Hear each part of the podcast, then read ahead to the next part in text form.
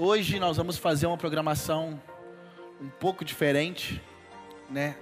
É, hoje nós vamos encerrar a nossa série sobre o Setembro Amarelo e nós vamos conversar sobre depressão e ansiedade. É um tema que é um tema, né, do setembro no Brasil hoje.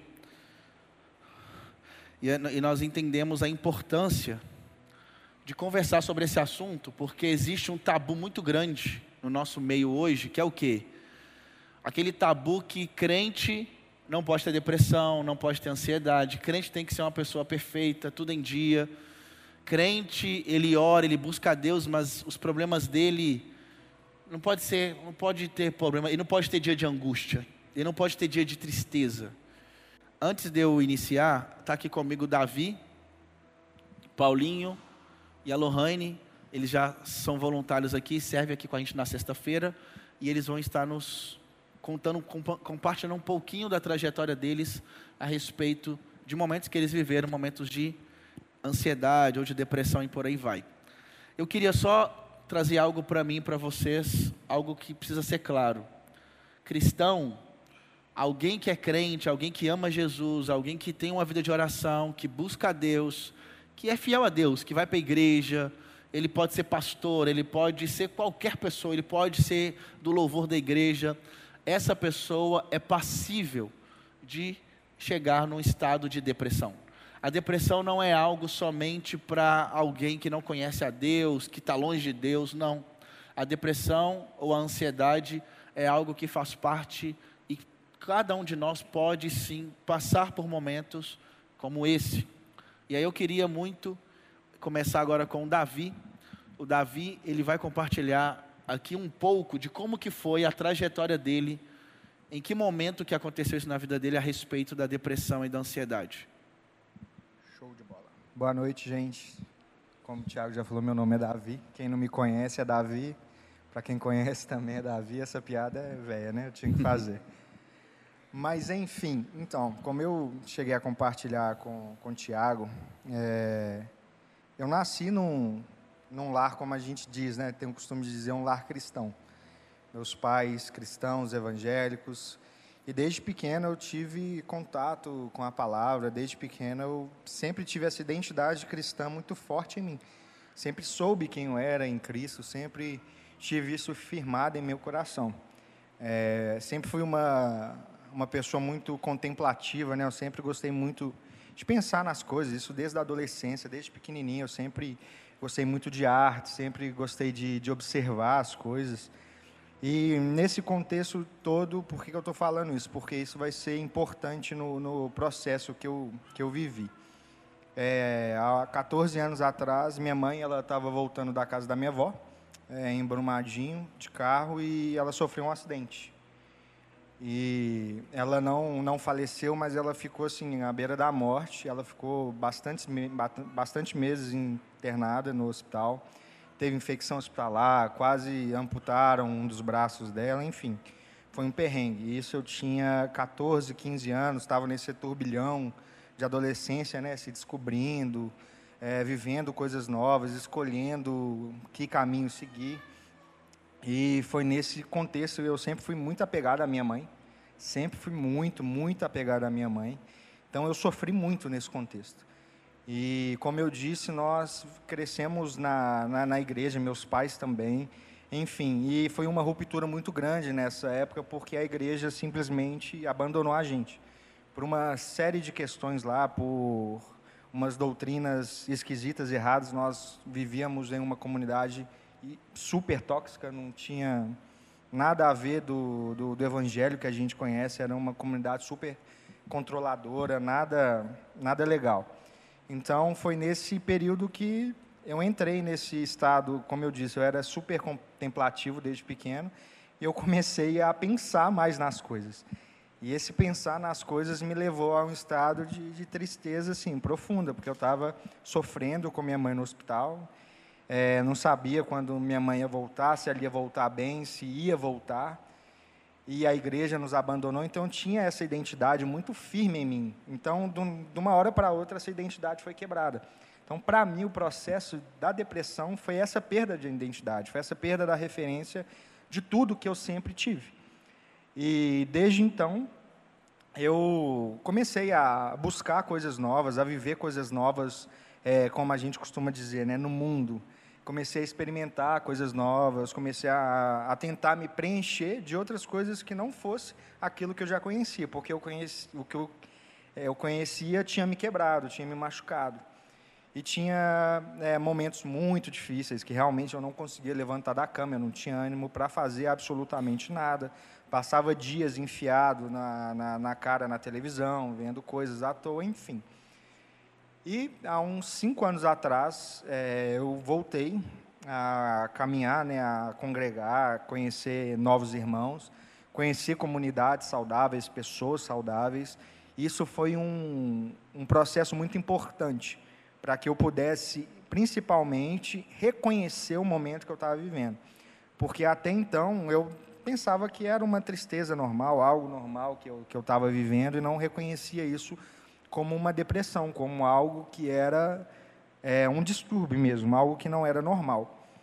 E hoje eu posso falar que eu estou muito melhor, mas é, não sei se você vai passar o vídeo do, do cachorro aqui.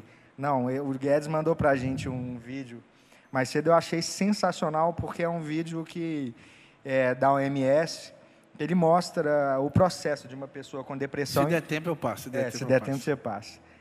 E que chega um momento em que essa pessoa com depressão, o cachorro é a depressão.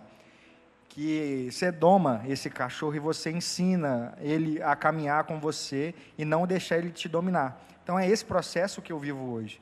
Eu tomo um, um remédio, como o Mário disse semana passada, uns cloridratos aí, tomo um, um remédio todo dia que me ajuda na ansiedade. E é isso, eu estou nesse processo ainda, preciso, ainda não fiz uma terapia. Tem pouco tempo realmente que eu reconheci, que eu tive um, uma pessoa, um médico, um profissional que me, me alertou sobre isso. E é isso, tem dias que são mais fáceis, tem dias que eu consigo perceber minha esposa também, né, ela consegue perceber quando eu estou entrando em uma semana que eu vou ficar, um período que eu vou ficar mais, mais depressivo, porque principalmente a minha imagem ela é abalada. Né? Eu não tenho uma, uma autoestima muito boa por conta de, de tudo isso. E quando eu começo a pensar um pouco mais sobre isso, quando eu começo a refletir, ficar meio bad, meio brocochô por causa disso, eu sei que está vindo um período mais difícil em que eu vou entrar numa tristeza um pouco maior, mas hoje eu sei que ela passa. São dias difíceis que eu vou ter alguns dias bons novamente. Eu estou nesse, nesse processo ainda aí, estou vivendo isso de perto. Amém. Muito bom a sua fala. É, Davi, é, você falou a respeito que cinco anos né, atrás que você começou talvez um processo de recuperação, de se sentir melhor, nesse sentido e tal. Então, e você falou que há 15 anos, né, que começou talvez esse processo todo. Então você, com, então você vai dizer que foram mais ou menos uns 10 anos Isso, nesse 10 processo anos de, de indo e voltando. Aí, indo e voltando sem, de fato, reconhecer né, que eu tinha um problema. É lógico que a gente sempre sabe que não tem algo certo, não tem algo normal, mas quando eu comecei a congregar novamente, quando eu comecei a estar com irmãos novamente, quando eu estava um pouco mais maduro, eu conseguia entender a Bíblia, conseguia entender a identidade, o que Deus fez por mim de fato, eu comecei a me analisar mesmo, a colocar minha, meus sentimentos à luz da palavra e ver que realmente tinha alguma coisa que eu precisa, precisava tratar, uma coisa um pouco mais profunda. Então foram aí uns uns bons 10 anos aí desse, desse buraco negro aí. Gente, eu peguei um texto aqui, olha só que interessante. Muito obrigado, hein, Davi. É, eu peguei um texto que eu achei muito rico e ele vai dizer assim que depressão é definida como uma doença psiquiátrica em que a pessoa sente tristeza profunda, baixa autoestima, e sentimento de culpa recorrente. Já a ansiedade é um termo geral, usado para caracterizar distúrbios que causam angústia, medo, apreensão, nervosismo e preocupação. E entre cristãos, ainda há muita discussão se um cristão maduro pode sofrer depressão ou se isso é falta de fé. E a gente entende que não. Todo cristão ele pode passar por esse processo. E olha, e olha que só que interessante. Com certeza podemos concordar que todo cristão vive momentos em sua vida que lhe roubam o prazer, que lhe roubam o próprio prazer de viver. Esse é um sentimento que, se não for trabalhado, pode chegar a causar sérios danos à vida de quem o enfrenta. O fato, no entanto, é que há vários relatos bíblicos, presta atenção, gente, de homens de Deus que chegaram ao final de suas forças e manifestaram sentimentos que certamente podem ser caracterizados como depressivos. Por exemplo, Moisés, em um momento de angústia, afirmou: Mata-me agora mesmo, Deus. Em Números 11, 14 e 15 está dizendo isso. Elias, após sua participação no enfrentamento com os profetas de Baal. Agora presta atenção, irmãos. Quem aqui conhece a história de Elias com os profetas de Baal? Uma grande vitória, pensa. Deus usou aquele homem, Deus usou o profeta, né, Deus usou Elias contra os profetas de Baal e fez algo tão maravilhoso. E a, logo depois disso, Elias ele vai para uma caverna e ele chega lá e vai dizer: Deus, tira a minha vida. Elias está falando isso. Está lá em 1 Reis 19,4. E até mesmo Davi, o homem segundo o coração de Deus, ao retornar à cidade de Ziclag, onde habitava sua família, e ao deparar-se com a destruição realizada por seus inimigos, chorou até não ter mais forças para chorar. Então nós vemos vários relatos bíblicos aqui de homens que pediram a própria morte.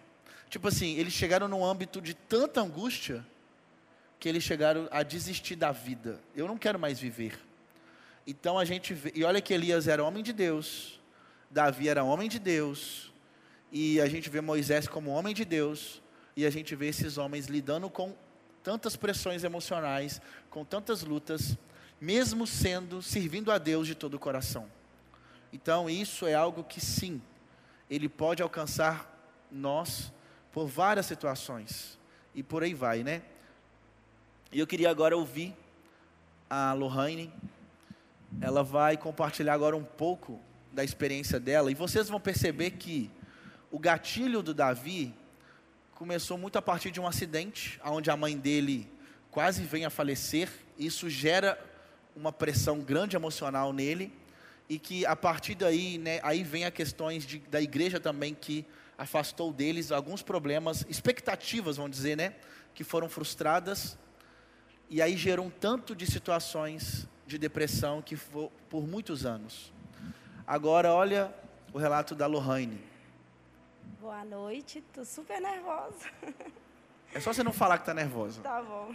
E coloca o microfone um pouquinho mais perto da boca. Tá bom. É, boa noite, meu nome é Lohane, como o Tiago falou. É, meu gatilho começou por abusos, né? É, desde criança eu sofri abusos mesmo sexuais, né?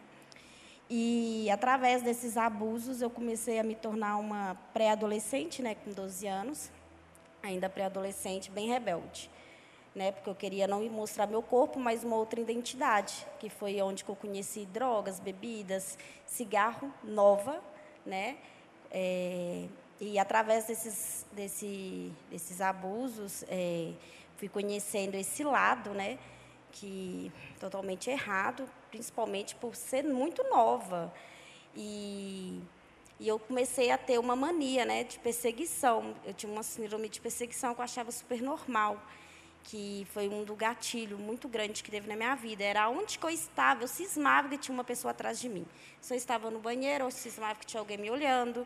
Meu marido sabe disso. Se eu estava na cozinha, eu achava que tinha alguém. É, antes de eu buscar ajuda, onde que eu estivesse, eu cismava que tinha alguém me olhando, alguém me perseguindo. Eu estava na rua, eu achava que tinha alguém me perseguindo. Se eu estava no carro, eu achava que tinha alguém me perseguindo, sabe?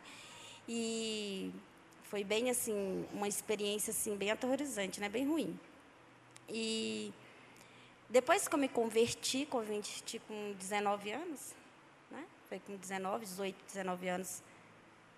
Enfim, gente, eu esqueci. Eu estou olhando por dentro para ver se ele estou certo ou estou errado. e eu comecei, é, resumindo aqui, eu comecei a escrever cartas, que nem Moisés pediu para Deus, para ele a morte, né?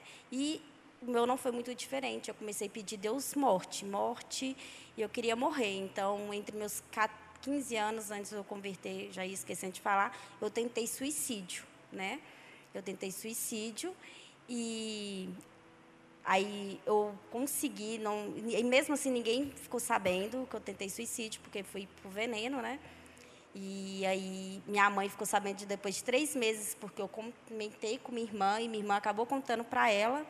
E ela ficou super aterrorizada. E antes, aí eu fui e meu olho estourou todo, né? Por conta que é muito, né? Enfim, é óbvio que aconteceu alguma coisa, né? E aí estourou todo o meu olho. Eu tive que ir no médico. Aí eu tive que eu perguntei ao médico antes eu precisava contar, porque eu estava com muita vergonha daquela minha atitude.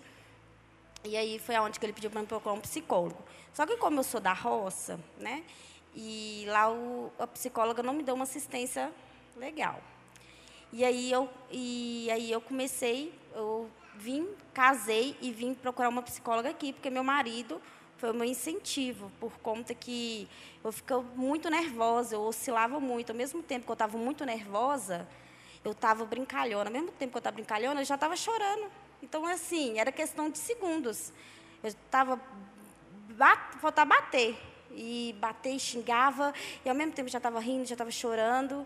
Hoje eu faço tratamento com remédios, e quando eu fico muito nervosa, o Denis olha para mim e fala assim: Você tomou seu remédio? Mas é, hoje, pela graça de Deus, é, eu não entendia quando eu me converti porque eu era assim, porque eu tinha aceitado Jesus, então eu acreditava que eu aceitando Jesus, tudo aquilo que eu sentia ia passar, mas não foi assim. Eu acreditava que, é, que eu falava que crente não poderia procurar psicólogo, porque psicólogo, psiquiatra é para doido, gente. Mas nada a ver. Mas é isso. Aí eu procurei um psicólogo cristão, né? Porque no meu entendimento eu tive que procurar alguém cristão que era da minha mesma fé, né? Compartilhar a mesma fé que a minha. Você chegou a ter em algum momento, Lohane, falou, eu preciso de ajuda. Você, você teve esse clique assim? Depois da sua conversão, por exemplo? Assim, eu não tinha tanto entendimento do que eu tinha. Eu não, não, não me aprofundava muito nisso. Então, assim, quem percebeu muito isso era o, foi o meu marido mesmo. Então, ele que via assim os trajes e falava, olha, você precisa. É, e eu negava, falava com ele que não precisava. Era uma luta, né? era que nem criança. É, quando criança não quer ir para a escola, sabe, faz aquela birra, era eu para o psicólogo. E era eu lutava ainda com os remédios. Eu não aceitava que eu tinha que tomar remédio. Era uma luta, assim, eu era muito resistente a tomar remédio. Agora eu tomo remédio direitinho, tá? Só vou deixar claro. Estou tomando remédio direitinho, mas é porque realmente aí é, eu achava que eu tinha até bipolarismo, mas só que aí meu, eu faço tratamento com psiquiatra. E aí ele disse que não, mas é porque eu oscilava entre a depressão e a ansiedade. Ao mesmo tempo que eu estava depressiva, eu já estava oscilando para a ansiedade. Não chegou a ser um bipolarismo. Entendeu? Então era depressão, momento de choro, negócio, era ansiedade. Então, assim, e algumas noites ainda, né? Algum tempo já não tenho, mas aí eu tive crise de ansiedade e tudo mais.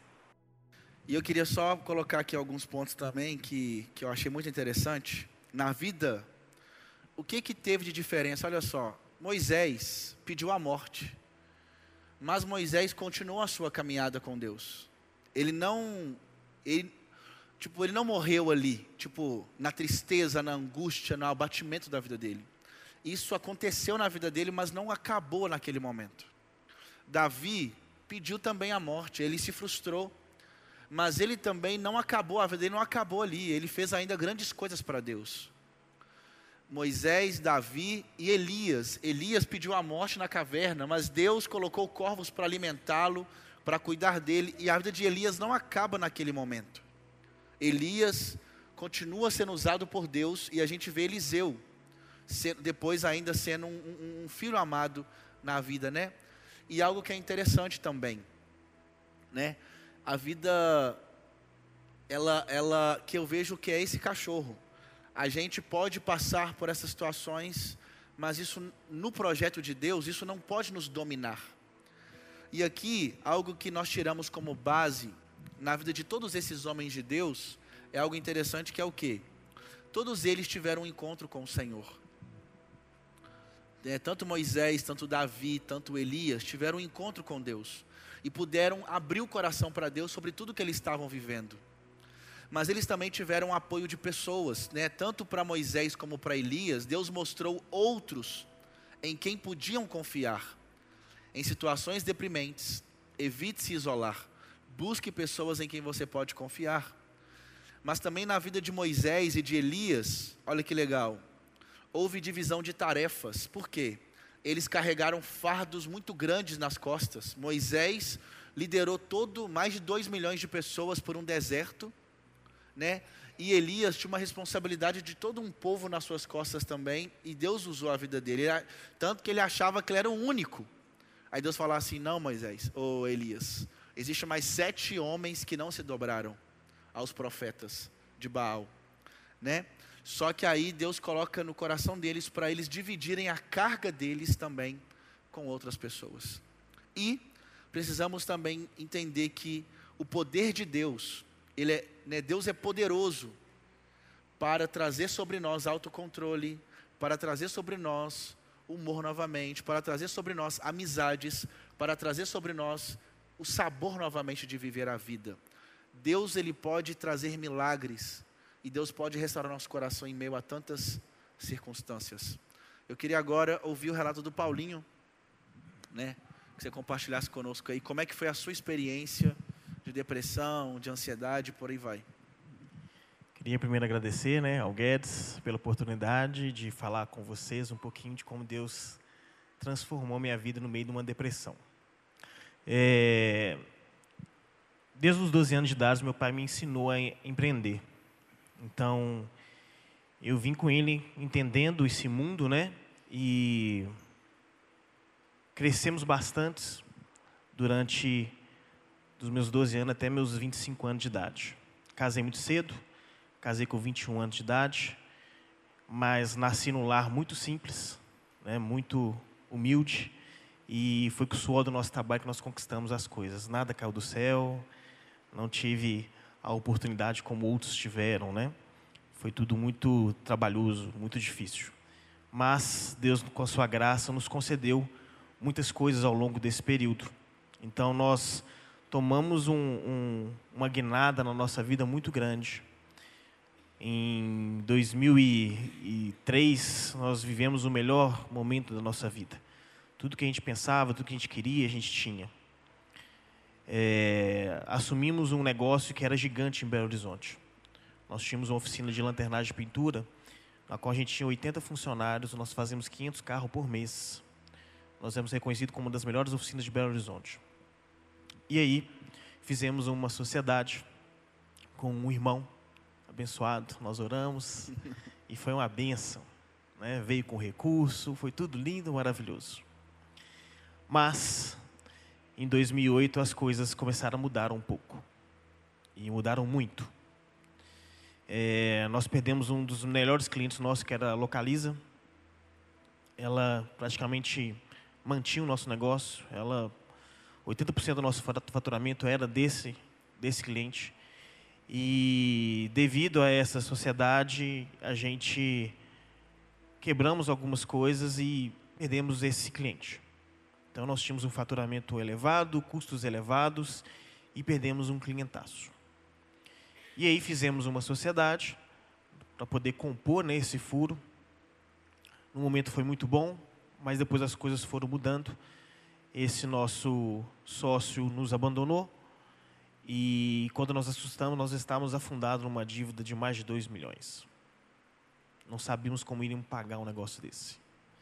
E simplesmente essa pessoa sumiu do mapa o irmão sumiu. Da mesma forma que ele orou, ele também sumiu.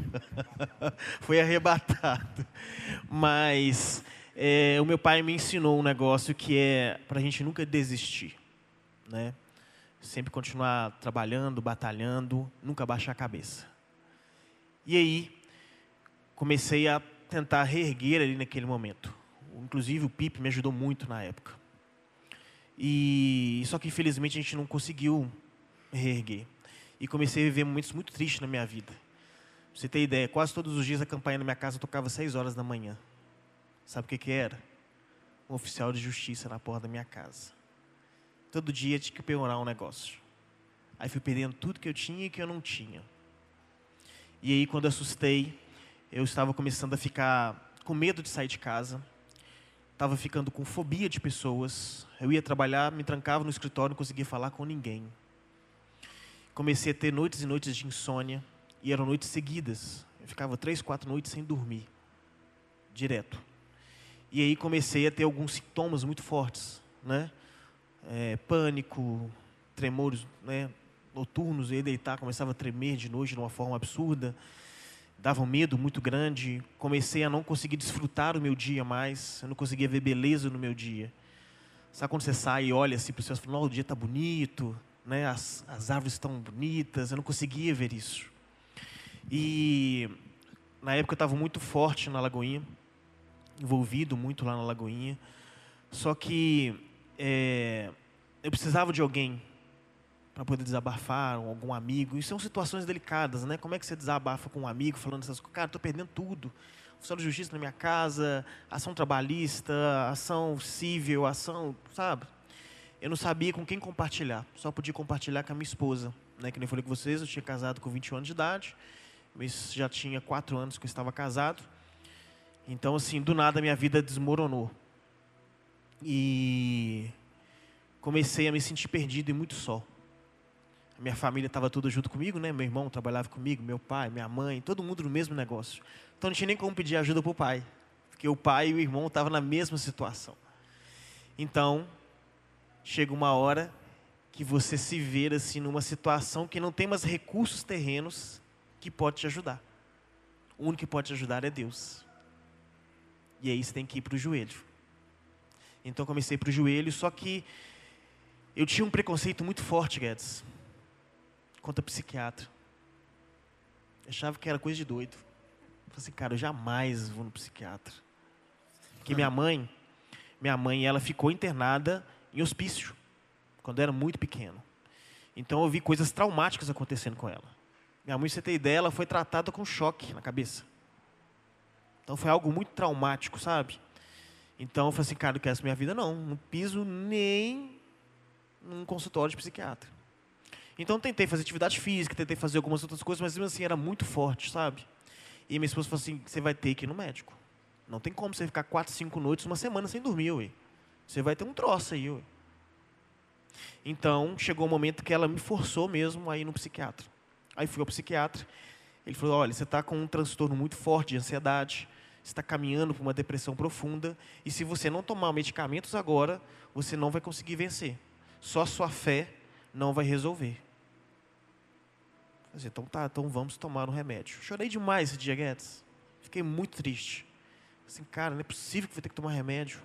De doido. Não é possível. Esses famosos remédios tarja preta aí. E aí tive que tomar. Então tomava alguns medicamentos e aí fiquei preso a esses medicamentos durante um ano. Um ano. E vivendo tudo aquilo que eu estava vivendo né, durante alguns anos da minha vida. Porque o tombo foi muito grande. Então, comentei inclusive com o Breno ali, tive a oportunidade de comentar alguma coisa com ele. Eu fiquei dez anos da minha vida tentando me reerguer de novo. Então, de 2008 até 2019, tentando me reerguer. Mas nunca desisti, né? Nunca desisti. Busquei muita força em Deus, minha esposa, né? Nós todos a gente estava orando, orando, orando, orando, orando para Deus nos capacitar, para Deus nos ajudar, para Deus nos consolar. E, e as coisas foram acontecendo, sabe, gente? Mas apenas um ano só da minha vida que eu fiquei tomando esse medicamento. Fiquei de 2009 a 2010 tomando esses medicamentos, porque eu tentava de alguma forma sair dele. E aí, como é que eu saí? Com atividade física, muita atividade física. Então, entrei para a atividade física e parei de fazer, trabalhar só para ganhar dinheiro. Eu comecei a trabalhar por amor. Então, eu formei na área de fisioterapia, peguei meu currículo e fui começar a trabalhar com a fisioterapia, que era algo que eu gostava demais. de tanto trabalho, de tanto é, pressão que você tem na mente. E em 2010, eu coordenava muitas células na igreja, eu pregava todo final de semana no encontro, Impacto Vida, eu viajava para pregar fora. E eu cuidava de muita gente, eu fazia evangelismo. E, eu, e a minha vida era igreja, igreja, igreja, igreja, igreja, igreja o dia inteiro, gente. A vida, o tempo todo. E em 2010, eu tive uma síndrome de burnout. Eu liderava um projeto. E aí, gente, eu estafei e eu perdi o prazer. Eu falei, gente, eu não quero nunca mais saber de igreja. Eu não quero nunca mais saber de ministério de igreja. Eu não quero nunca mais pregar para ninguém. Eu não quero nunca mais pensar em falar de Jesus para alguém. Eu amo Jesus, mas eu não estou nem aí para ninguém. Eu, tinha, eu cheguei a ficar desse jeito. E eu não queria sair de casa. E aí, quando, aí, quando eu fui me tratar, o pessoal falou, ó, oh, Tiago, você está com burnout. Você, você estafou. E o que, que é isso? É quando as baterias emocionais, gente, acabam você não, você só dá, você só dá, você só dá, dá, dá, dá, e você não recarrega as suas baterias. Você não tem tempo para lazer, você não tem tempo para descansar, você não para. Então você fica no ativismo de fazer, fazer, fazer, pressão, pressão, pressão, e tem uma hora que se você não recarregar, acaba a sua bateria e puf, é igual o celular, morreu. Acabou. Aí você não tem vontade de fazer nada e que eu vejo que é próximo disso de vocês e que pode voltar na minha vida do mesmo jeito. Hoje eu, tô, eu sou pastor, trabalho na igreja, sou responsável de um tanto de coisa e que se eu também não tomar cuidado, eu vou, vou fazer, fazer, fazer, eu não vou tirar tempo para lazer, eu não vou, sabe, eu não vou recarregar minhas baterias emocionais. E teve um livro que me ajudou bastante, né, que eu li alguns anos atrás, chamado Andando com o Tanque Vazio. Olha o título andando com o tanque vazio. Fala sobre experiências de pastores que estava né, achando que estava ali para abençoar, mas ele já, ele já não tinha nada para dar para ninguém, porque ele já tinha acabado o estoque dele. Por isso que nós precisamos sempre estar tá recarregando. Mas eu queria orar pela vida de vocês, pelo nosso coração, para que Deus possa nos dar discernimento. Né? Como que está a nossa vida hoje? Será que eu preciso de ajuda? Será que eu, eu tenho alguém para abrir o coração se eu estiver passando por alguma situação como essa? Que Deus te dê graça. Esse é o nosso propósito aqui. Que Deus nos restaure. Amém? Pai, eu quero te agradecer por esse tempo que tivemos aqui agora, nesse bate-papo, nessa roda de conversa sobre depressão e ansiedade, Senhor.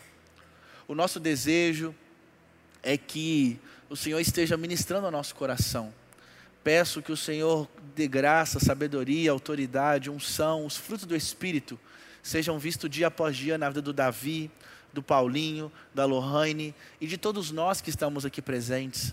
Que a gente, em momentos, Pai, da apatia, que os momentos da ansiedade, os momentos que a gente estiver desanimado, perder o sabor, o prazer da vida, Senhor. Que, que essas informações que recebemos agora sejam alertas para que a gente possa encontrar meios de, de ser ajudado. Que Deus nos dê gatilhos é, é para que a gente possa saber em quem procurar, como procurar ajuda, para que nós possamos ser restaurados em tempo hábil. Que nós possamos aprender a domar os nossos, esse cachorro da depressão no nosso coração, na nossa mente. Que, o Senhor, que seja um tempo agradável agora de bate-papo, onde nós possamos abrir o nosso coração uns com os outros e que possamos ser edificados uns pelos outros. Te agradecemos em nome do Pai, do Filho e do Espírito Santo. Amém. E é de Deus. Amém.